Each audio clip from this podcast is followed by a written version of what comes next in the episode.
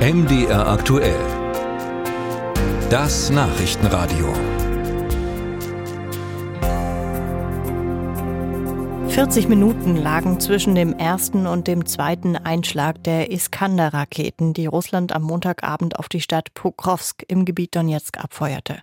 Der zeitliche Abstand ist kein Zufall, sondern blanker Zynismus. Das zumindest sagt der Leiter der regionalen Militärverwaltung Pavlo Kyrilenko denn er hat das Ziel, die zu treffen, die nach einem Angriff ausrücken, um zu helfen. Also Sanitäter, Feuerwehrleute, Polizisten und Vertreter von Militärverwaltung und örtlichen Behörden.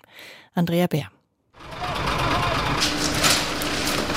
Nach russischen Angriffen sind sie als Erste vor Ort, um zu helfen.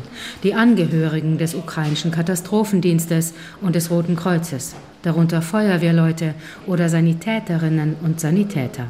Auch nach dem russischen Angriff auf Pokrovsk mit Iskander-Raketen löschen sie und schaffen mit Hilfe von Kränen so schnell wie möglich riesige Trümmer beiseite. Sie wollen die Verschütteten finden, möglichst lebend und nicht tot.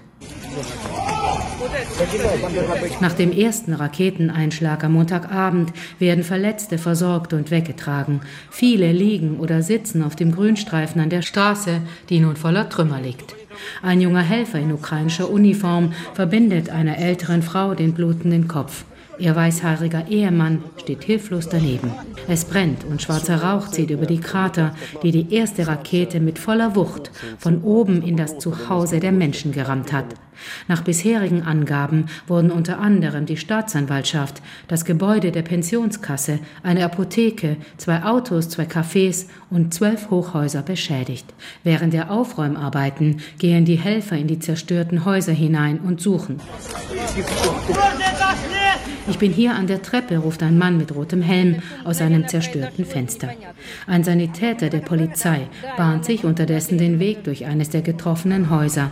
Er sucht nach Überlebenden und filmt dann plötzlich eine Stimme. Wie fühlst du dich? Meine Beine zucken so. Wie heißt du? Und dann schlägt die zweite Rakete ein. Sind alle am Leben? Wer steht da hinter mir? Ich. Komm raus. Wo bist du?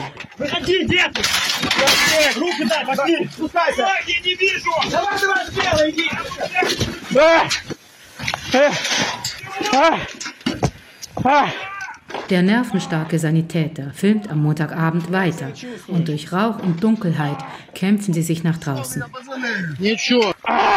Russland schickte die todbringenden Raketen im Abstand von 40 Minuten, mit dem Ziel, auch die Helfenden vor Ort zu töten, die nach dem ersten Einschlag herbeigeeilt waren. Unter den Toten ist der Vizechef des Katastrophendienstes der Region Donetsk.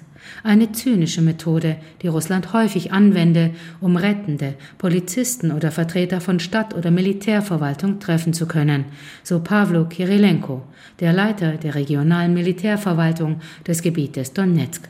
Dennoch hätten in den 40 Minuten zwischen dem ersten und dem zweiten Angriff Menschen gerettet werden können. Glauben Sie mir, ich weiß, wovon ich rede. Denn das alles geschah ja vor meinen Augen. Wenn wir nicht innerhalb von zehn Minuten zusätzliche Maßnahmen ergriffen hätten, wenn ich daran denke, wie viele Menschen, auch Vertreter der Presse, nach dem ersten Einschlag versucht haben, an den Ort zu gelangen. Wenn da alle gewesen wären, dann wären die schrecklichen Folgen dieser beiden Raketenangriffe noch viel schlimmer ausgefallen. Stand Dienstagmittag kamen nach Angaben der nationalen Polizei mindestens sieben Menschen bei den russischen Angriffen ums Leben. Mindestens 88 weitere wurden verletzt, darunter viele Polizisten, aber auch Zivilisten. Seit dem Beginn der russischen Großinvasion sind nach Angaben des ukrainischen Katastrophendienstes fast 80 Mitarbeiterinnen und Mitarbeiter ums Leben gekommen.